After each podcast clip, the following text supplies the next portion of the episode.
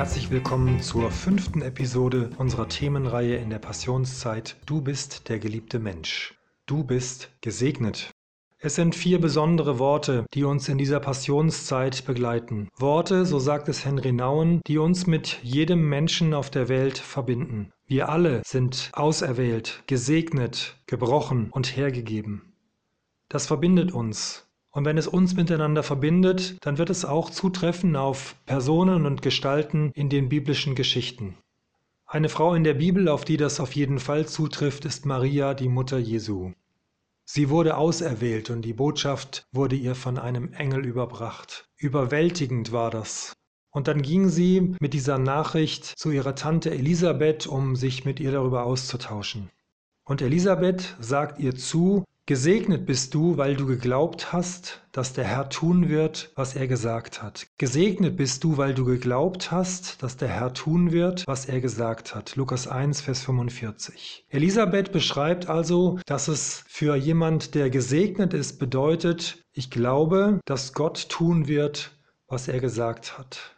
Dass er zu seinem Wort steht und dass das, was Gott verspricht, mir zusteht, dass ich es in Anspruch nehmen kann.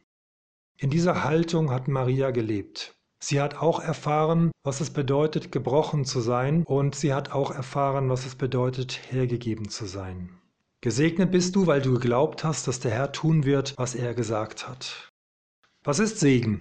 Dallas Willard beschreibt es so, Segen ist die Projektion des Guten in das Leben eines anderen. Ich spreche Gutes in das Leben eines anderen hinein. Es sind aber nicht nur Worte, sondern es ist der tatsächliche Ausdruck des Willens zum Wohl einer anderen Person.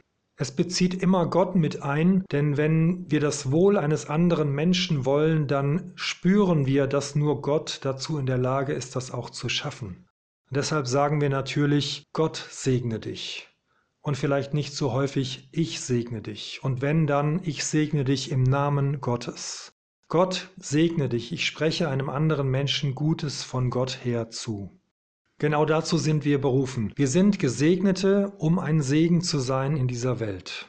Und wenn wir ein Segen sind, dann hat das die Auswirkung, dass der Segen an die ursprüngliche Gutheit des anderen rührt und sein Geliebtwerden wachruft. So drückt es Henry Nouwen aus.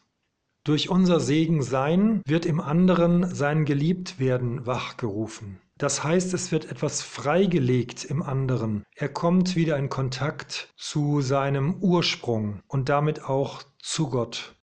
Segen will weitergegeben sein, er geht auf andere Menschen über, ganz automatisch. Wer gesegnet ist, ist selbst ein Segen. Segnen heißt die Hand auf etwas legen und sagen, du gehörst trotz allem Gott. Worte von Dietrich Bonhoeffer, die das sehr praktisch beschreiben. Wie wertvoll es ist und wie kraftvoll, wenn wir andere segnen. Segen will weitergegeben sein, er geht auf andere Menschen über. Das geschieht durch Worte und durch Taten. Am Anfang der Pandemie im vergangenen Jahr hat ein Ehepaar aus unserer Gemeinde festgestellt, dass Nachbarn beim Gesundheitsamt arbeiten. Rund um die Uhr haben sie sich eingesetzt, dass die Bevölkerung mit der Pandemie zurechtkommt. Und unser Ehepaar aus der Gemeinde hat beschlossen, da wollen wir ein Zeichen setzen, etwas Gutes tun. Und sie haben eine Weinflasche an deren Haustür gehängt mit einer liebevollen Karte dabei, in der sie zum Ausdruck gebracht haben, wir danken euch für euren Einsatz und wir wünschen euch viel Kraft und sie sollen wissen, dass wir an sie denken und für sie beten. Noch am selben Abend standen diese Nachbarn, zu denen bisher kein Kontakt bestand, am Gartenzaun mit zwei Weingläsern in der Hand und haben darum gebeten, die Weinflasche gemeinsam zu trinken. Und aus dieser kleinen Segensgeste ist eine Freundschaft geworden, die bis jetzt andauert, in der Leben miteinander geteilt wird, wo sich Herzen einander öffnen und wo Segen fließt über den Gartenzaun hinweg. Es ist meistens nur eine ganz kleine Geste, ein Blick, ein gutes Wort oder eine Weinflasche an der Tür, die Menschen in Berührung bringt zu ihrem Geliebtsein. Und immer wenn das geschieht, dann ist Gottes Segen wirksam.